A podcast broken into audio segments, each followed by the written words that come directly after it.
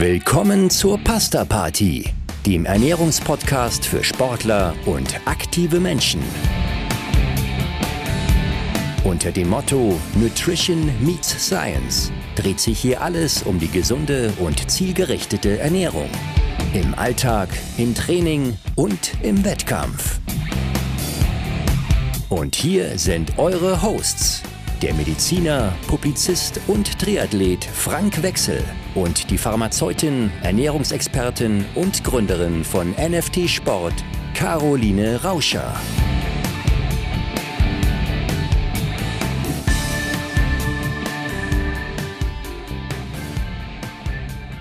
Hallo Caro, schön dich wieder zu sehen nach unserer langen, langen Sommerpause. Ja, grüß dich, äh, grüß dich Frank. Das war jetzt wirklich lange, wo wir uns nicht gesehen, nicht gehört haben. Ja, jetzt geht's wieder los. Jetzt geht's wieder los. Wir haben viel vor. Wir haben uns einige spannende Episoden vorgenommen für die nächsten Wochen. Freuen uns natürlich auch immer über Anregungen von außen. Die haben wir auch immer schon gerne aufgenommen. Von daher sind das Themen, die viele Leute berühren und betreffen. Und das heutige gestehe ich ja eigentlich ganz gerne. Das betrifft mich persönlich. Ich habe nämlich das große Glück, ich darf diese Woche und äh, ja, jetzt werden einige da draußen wahrscheinlich wütend werden. Ich darf zum 23. Mal in meinem Leben nach Hawaii fliegen am Freitag. Schön. ja, und dann werde ich wieder mit dem Phänomen des Jetlag konfrontiert werden. Es geht um die Ironman-Weltmeisterschaften, die nächste Woche stattfinden. Diesmal erstmals nur für Frauen. Darunter, ja, gut äh, 130 deutsche Athletinnen, die da am Start sind. Und auch die betrifft das Thema.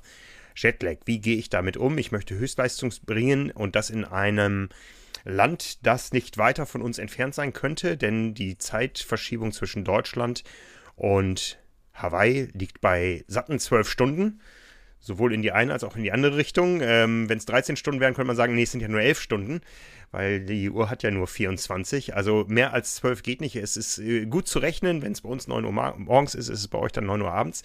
Aber nichtsdestotrotz ist es ein, ja, komplettes Auf den Kopf stellen des Zeitgefühls.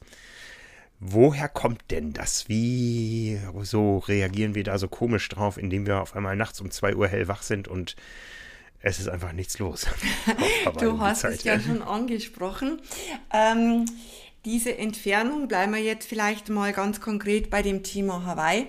Man reist über verschiedene äh, Zeitzonen und dieses Überqueren, dieses Überschreiten dieser verschiedenen Zeitzonen äh, hat eben dann dieses Phänomen des Jetlags zur Folge.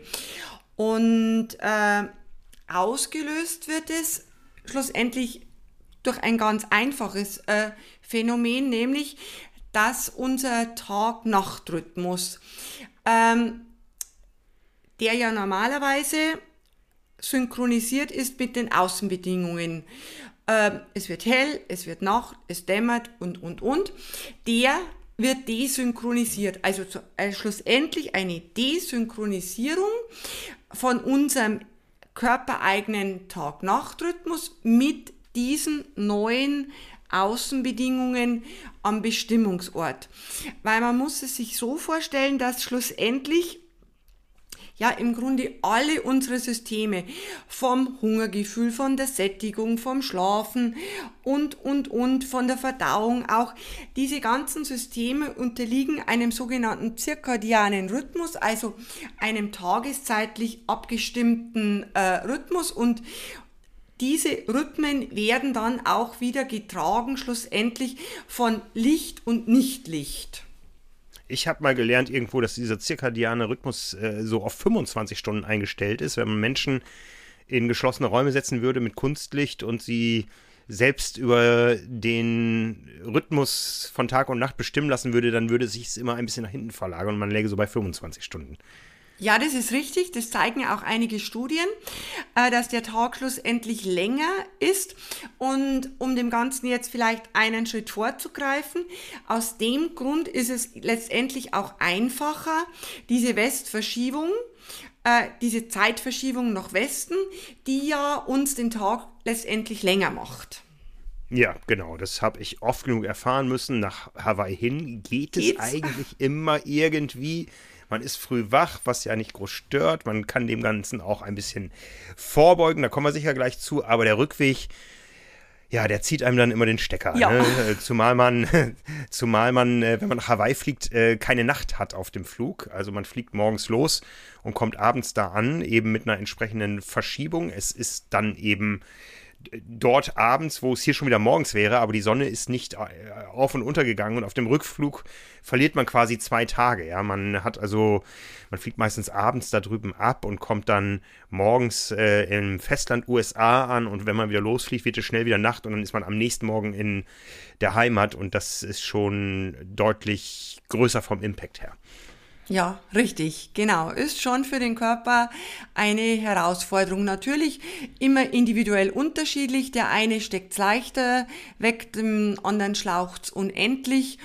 Hm, wie fast alles im Leben, bei jedem alles anders.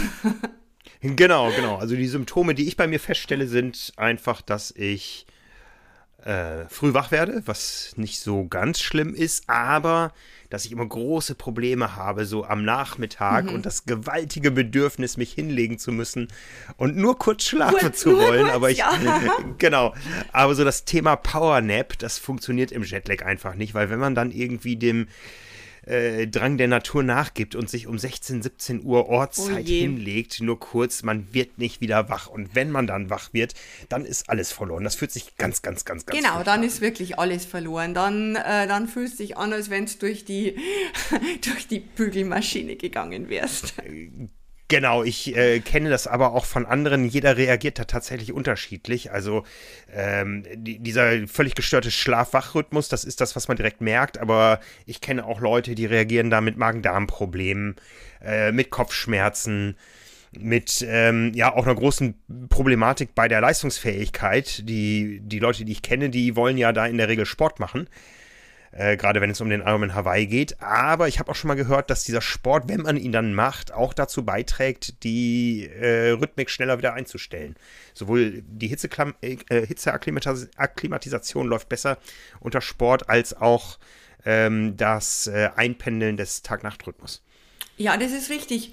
Und äh, bis eben diese ganze Synchronisation wieder, wieder ja abgelaufen ist oder vollendet ist, sprich die innere Uhr und die neuen Außenbedingungen, die haben sich wieder aufeinander eingespielt, kann man eben natürlich individuell total unterschiedlich von der Symptomatik ähm, diese Themen auf dem Schirm haben wie Schlafstörungen, äh, dann diese Tagesmüdigkeit, und was natürlich schlussendlich für den, für den Sportler, für den Sportler, der an dem Tag schon, an dem Wettkampftag schon gute oder optimale Leistung bringen möchte, ähm, ein Thema ist, ist das Thema Verdauung.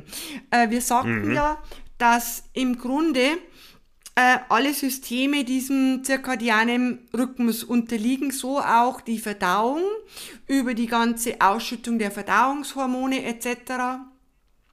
Und diese Magen-Darm-Problematik, ja, das wissen wir alle, plus körperliche Belastung ist ein Punkt, der schon sehr stark leistungsmindernd sein kann dann. Und wenn wir das Ganze in Summe betrachten, die Tagmüdigkeit, der schlechte Nachtschlaf, dann äh, dieses flaue Gefühl im Bauch etc. pp, dann ist es logisch, äh, dass das Ganze äh, ja in Leistungs Minderung resultiert. Also nicht an sich des Jetlags selber, sondern die Folgen des Jetlags schlussendlich. Ja, ja. Da spielt sicher auch das Individuum eine Rolle, welcher Typus man ist, ob man eher morgens oder eher abends überhaupt am leistungsfähigen, am leistungsfähigsten ist für sich selber. Also ich bin ja auch eher so der, die Lerche, und äh, bin, bin, bin gerne früh dabei und von daher kommt mir so ein, so ein Rhythmus in die Richtung eher entgegen, weil ich, weil ich eh gerne früh irgendwelche Tätigkeiten mache und das ist aber auch eine hochindividuelle Geschichte. Ja, das ist total hochindividuell. Wenn ich bei mir zum Beispiel sehe, ich kann so mh, mm, ja, kognitive, äh, intellektuelle Arbeiten am allerbesten in den allerfrühesten Morgenstunden beginnen schon machen.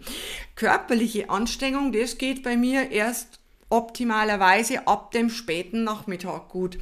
Also da ist einfach wirklich jeder, jeder total unterschiedlich und so unterliegt eben auch die Leistung per se einem ganz individuellen, persönlichen zirkadianen Rhythmus. Und entweder hat man halt Glück, in welches Raster man durch die Zeitverschiebung reinfällt, oder es spielt mir halt überhaupt nicht in die Karten. Ja, jetzt bleiben wir mal beim Thema Hawaii. Ich habe ja schon gesagt, man fliegt quasi einen sehr, sehr, sehr langen Tag über. Das heißt, man ist die ganze Zeit im Tageslicht unterwegs. Spielt das eine Rolle, das Tageslicht, äh, auch nicht nur, wenn ich am Ort angekommen bin, sondern auch während der ganzen Reise schon? Ja, auf jeden Fall, weil äh, man sitzt im Flieger, man blickt aus dem Fenster und man hat ja immer dieses, dieses Licht dann. Und schlussendlich ähm, macht dieses ähm, macht dieses natürliche Licht einen Impuls auf unsere, auf unsere Nervenzellen. Wir haben ja in sämtlichen Zellen diese Taktgeber, diese Zeitgeber ähm, drin, nicht bloß im, im Gehirn, sondern in allen, in allen Körperzellen. Und ähm, diese Nervenzellen ähm, die signalisieren dann dem Körper, es ist, na, es ist Tag, es ist hell, auch wenn es schlussendlich schon Nacht wäre an dem Ort, von dem ich herkomme. Also da wird mhm. quasi der Körper ausgetrickst. Und deswegen ähm, ist es auch wesentlich weniger problematisch, nach Westen zu gehen. Und um's, um deine Frage zu beantworten, ja, das Licht während der Zeit, in denen ich diese, äh, diese verschiedenen äh, ähm, Zeitzonen überschreite, macht natürlich was aus, ob da Nacht oder Tag ist in dieser, in dieser Phase. Mhm, mhm. Also von daher bietet es sich an, nicht über Japan nach Hawaii zu fliegen, genau. was vom Weg her das gleiche wäre, ja. sondern über die USA, was äh, vieles einfacher macht, auch äh, in Sachen Reiselogistik. Ähm, und dann hat man eben das Problem nur auf dem Rückweg. Ja, ähm, wir haben also festgestellt, es ist einfacher, den Tag zu verlängern. Hawaii ist jetzt ja, wie gesagt, das Extrem. Äh, wie verhält es sich bei kürzeren Reisen? Da sind die Probleme dann geringer. Wenn ich jetzt zum Beispiel an die US-Westküste äh, fliege oder sogar an die Ostküste, da habe ich dann entsprechend nur neun Stunden oder sechs Stunden oder auf die Kanaren, wo ich meistens nur eine Stunde habe. Ähm, kürzere Verschiebungen, weniger Probleme? Auch wieder unterschiedlich. Für manche ist dieses zwölf Stunden ähm, ähm, quasi dieses Durchmachen äh, einfacher wie dieser verkürzte Rhythmus dann. Mhm. Aber wichtig ist auf jeden Fall, aber das kommen wir dann im, im Anschluss an die Maßnahmen, dass ich mich schon sehr schnell auch in die Zeitzone begebe, in der ich ankommen werde. Kann ich das auch präventiv tun? Also ich habe das ja eigentlich wieder vor, dass ich jetzt diese Woche schon meinen Rhythmus extrem nach hinten verschiebe. Das heißt, sehr lange abends wach bleibe, morgens dafür ein bisschen ausschlafe, um schon ein bisschen, da, da geht es nicht um viel dieser zwölf Stunden, vielleicht zwei oder drei Stunden schon vorzubereiten. Ja, äh, bringt was, ist auch wieder individuell unterschiedlich, wie wie das bei mir ankommt als, als Individuum.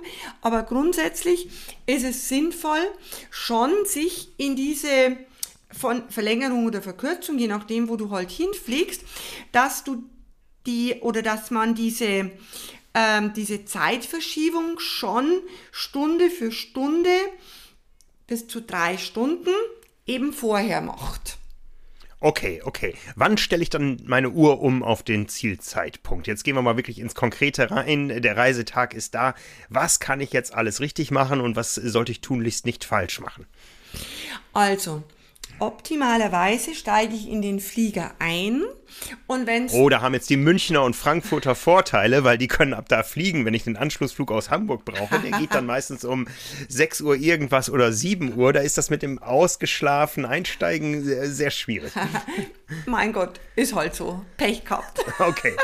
Ja, dafür darf ich in einer schöneren Stadt wohnen. Also das äh, nimmt man da gerne in Kauf einmal Also du steigst ein, also du sitzt im Flieger und dann äh, stellt man optimalerweise bevor es losgeht oder wenn es losgeht, äh, die Uhr auf die Ortszeit. Also ja, das mache ich erst, wenn ihr, das mache ich erst, wenn ihr in Frankfurt im Flieger sitzt, sonst verpasse ich da den Anschluss. Ja, genau, genau. Also wenn man heute im Flieger sitzt, dann stellt man seine Uhr schon um auf Startzeit, so ähm, auf auf Ortszeit. Entschuldigung.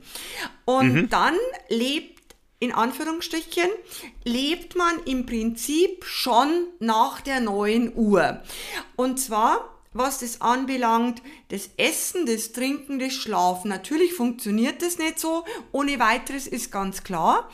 Aber äh, deswegen ist es auch wichtig, äh, dass man sich da im Vorfeld ein paar Gedanken macht. Also was jetzt beispielsweise anbelangt, äh, wann ich vernünftigerweise was esse, vielleicht, dass ich mir da was einpacke, dass ich auch unabhängig von dem, von dem Catering im, im Flugzeug bin, äh, dass ich vielleicht mir in Absprache mit dem Bordpersonal äh, eben Getränke schon im Vorfeld organisiere, äh, dass mich die nicht wecken müssen, weil irgendwas mag ich ja trinken in diesen zwölf Stunden, logischerweise. Äh, dann, was sich sehr gut bewährt hat, ist das Tragen einer Schlafbrille. Ähm, mhm. Damit man eben weiß, jetzt wäre es eigentlich oder jetzt ist es am Zielort Nacht und ist aber Licht noch an Bord, dass ich dann eben meine, meine Augen verdunkle ähm, und möglichst auch nicht schon übermüdet, sondern schon gut ausgeschlafen äh, in, den, in den Flieger steige. Das sind so die, die Punkte, was die Organisation anbelangt. Ja, äh, du sagtest gerade Schlafbrille und Verdunkeln. Da gibt es ja diese Wunderwaffe Melatonin, die viele nutzen. Hilft das oder ist das, was ich so in üblichen Dosen aus dem Reformhaus oder so bekomme, einfach nur ein Tropfen auf den heißen Stein?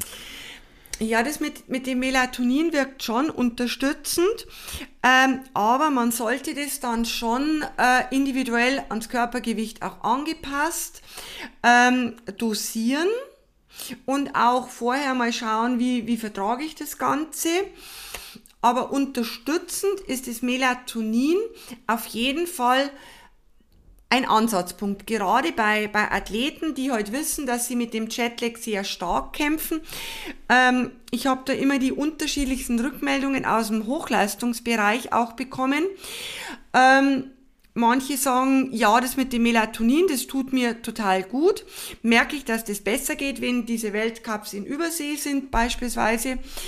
Und andere sagen, hat bei mir überhaupt keinen Einfluss, macht jetzt, macht mhm. jetzt gar nichts.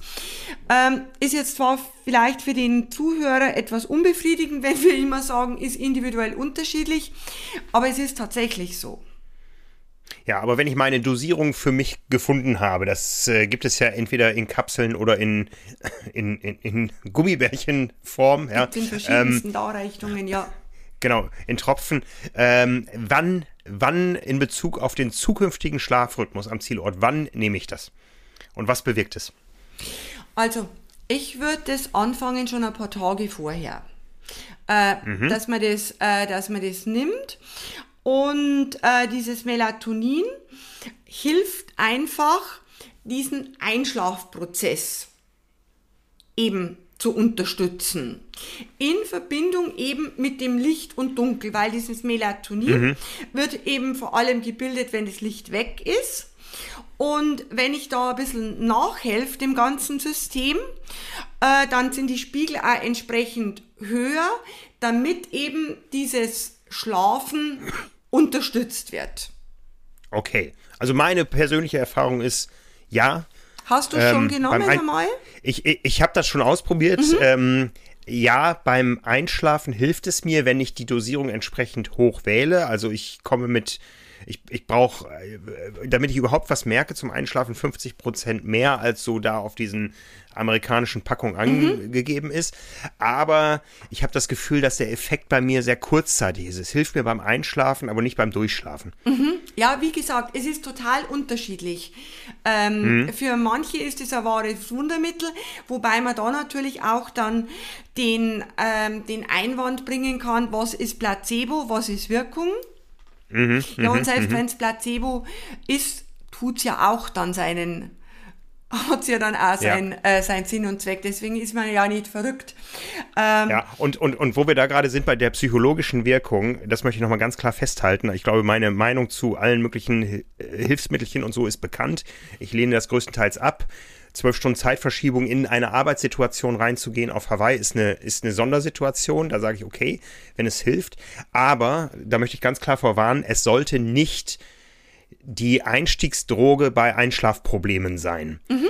Richtig, ja, äh, da kann ich nur vorwarnen, dass das, äh, das wird ja auch oft äh, auch in Fernsehwerbung und so angeboten mhm. und auch in der sportnahen äh, Nahrungsergänzungsmittelindustrie oder so. Ihr schlaft besser, wenn ihr das regelmäßig nehmt. Vorsicht, Vorsicht, Vorsicht. Ja, ich halte da überhaupt nichts von. Wenn man Einschlafprobleme hat, dann dann sind Medikamente die letzte Wahl. Dann sollte man erstmal den Ursachen auf die Spur gehen und gucken, ob das Trainingsregime passt oder ob äh, äh, die privaten Umstände passen und ob nicht da viel mehr einfach äh, Baustellen zu beheben sind, bevor ich zu regelmäßigen Medikamenten, seien sie nun auf äh, hormoneller Basis, auf Placebo-Basis oder auf ähm, ja, äh, esoterischer Basis, äh, das, das möchte ich nochmal ganz klar sagen. Es sollte nicht die Regel sein, sondern sollte wirklich in Extremsituationen ein Hilfsmittel sein, was man zu Rate ziehen kann, aber nicht muss. Ja, da bin ich voll deiner Meinung. Also ich persönlich habe dieses Melatonin-Thema ähm, also nie aktiv in der Empfehlung. Mhm. Ähm, also nie. Und äh, gerade eben im Hochleistungssport, wenn jetzt ein Sportler sagt, ja, ich mache das und so, da ist mein Hinweis immer, sprich es auch nochmal mit deinem Mannschaftsarzt ab. Es ist ein Medikament, auch wenn das allgegenwärtig in der Werbung ist und, mhm. und so bagatellisiert wird. Und wie du schon sagtest, so ein Ausnahmezustand, einmal ein Wettkampf, äh, für dich ein Arbeitstag äh, nicht körperlicher Art, für den anderen ein Arbeitstag körperlicher Art, wo man halt optimal äh, ausgeschlafen und vor allem äh, leistungsstark an den Start gehen möchte. Ähm, da kann man das schon mal äh, in kann man das schon mal nehmen.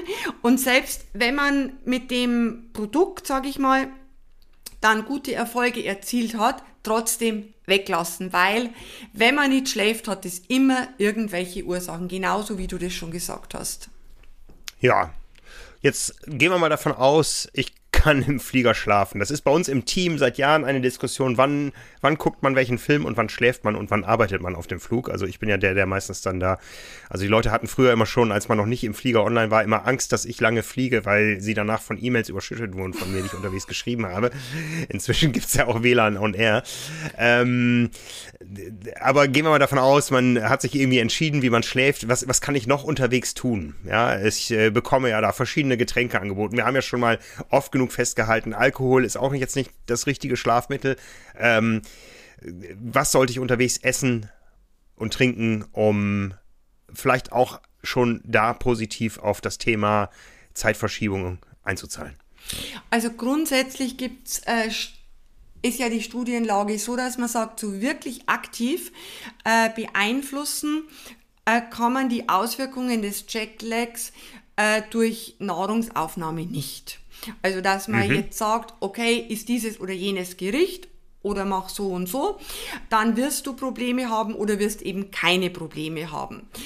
Ähm, was man natürlich äh, weiß ist, und äh, das ist jetzt auch nicht äh, so eine wirkliche Weisheit, neue Weisheit, äh, dass man keine schweren, fetthaltigen, äh, klotzigen Mahlzeiten zu sich nehmen sollte.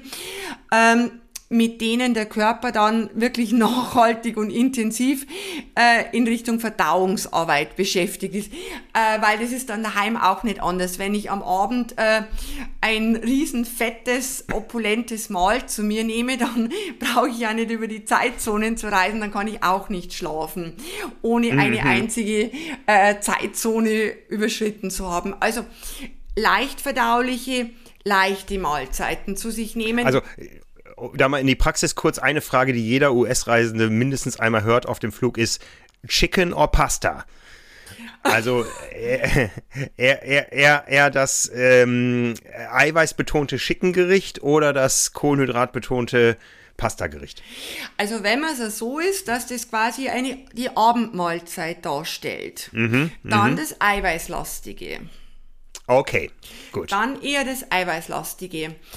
Und äh, wie gesagt, äh, das wäre ein, zu einfach, dass man sagt, ich ist das, dann wird der Botenstoff vermehrt äh, gebildet, ausgeschüttet etc., was man ja gerne hätte. Und da gibt's auch Publikationen dazu, unseriöser Art, aber es, man weiß einfach von der Evidenz her, dass das noch ja, die Belege da wirklich sehr, sehr dünn sind. Und selbst mhm. wenn der eine oder andere mit der Pasta oder mit dem Chicken-Gericht äh, ähm, wirklich gute oder schlechte Erfahrungen gemacht hat, dann kann man daraus keine Regel ab okay. ableiten. Mhm.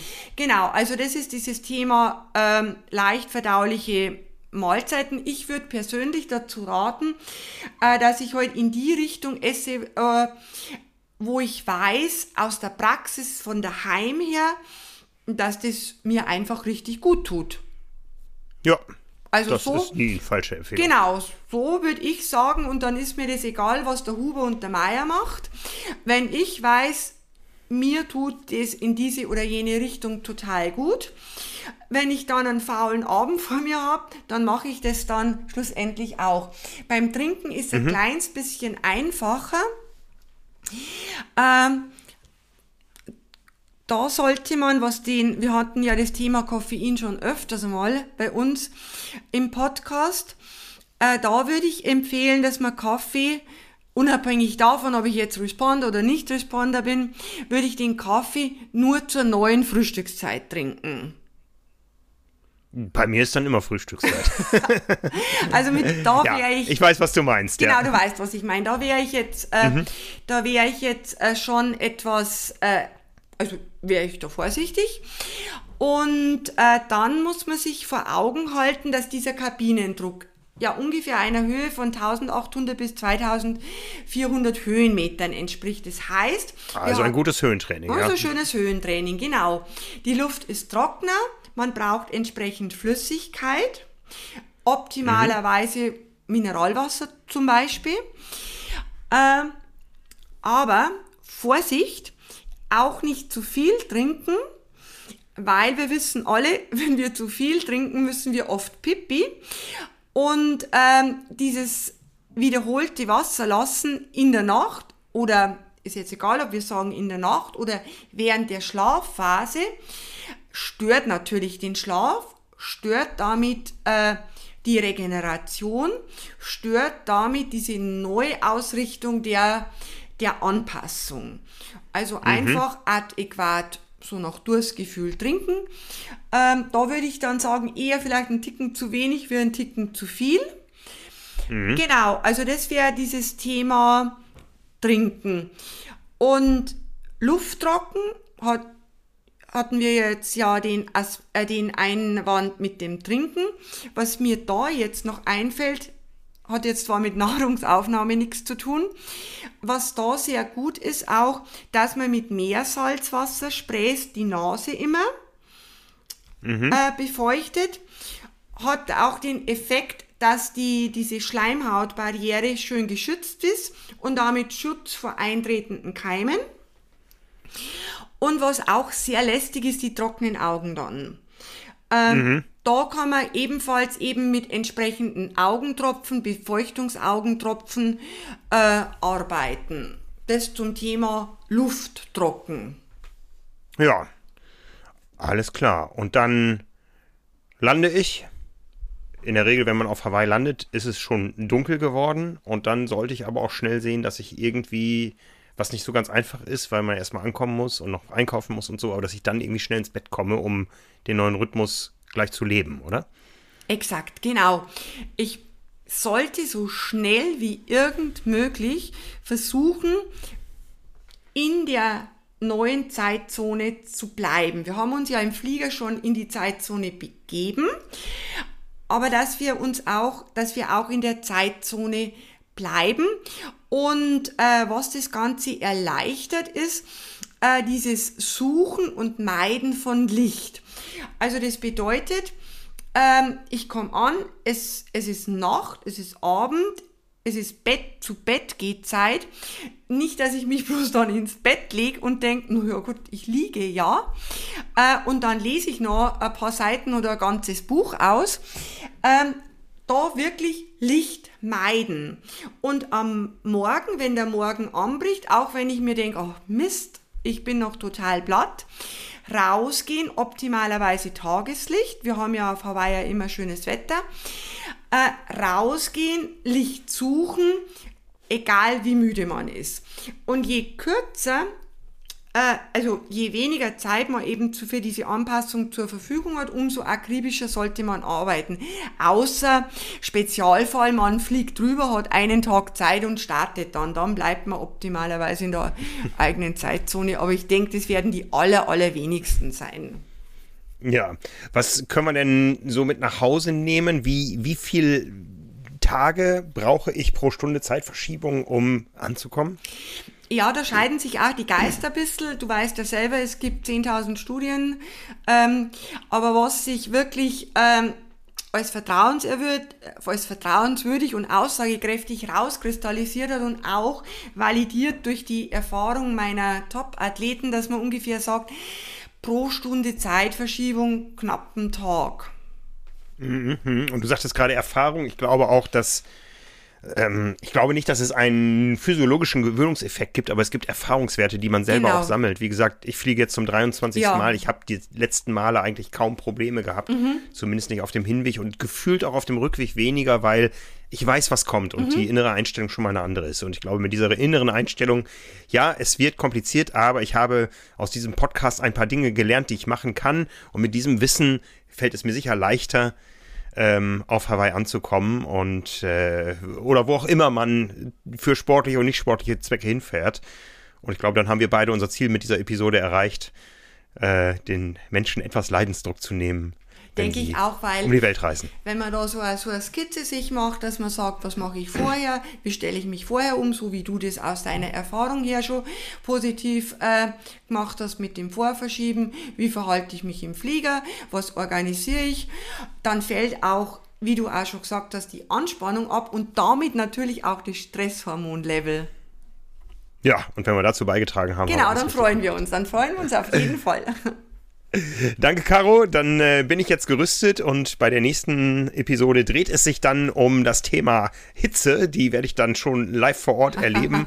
Und da wollen wir den ähm, vor allen Dingen Triathletinnen, die beim Ironman auf Hawaii starten und allen anderen, die mal irgendwann Sport in der Hitze machen wollen oder sich aktiv bei Hitze verhalten wollen, äh, genauso weiterhelfen, wie wir es heute getan haben. Es war mir eine Freude. Bis nächste Woche, Karin. Mir auch und ich danke dir. Viel Spaß auf der Insel. Servus. Frank. Dankeschön.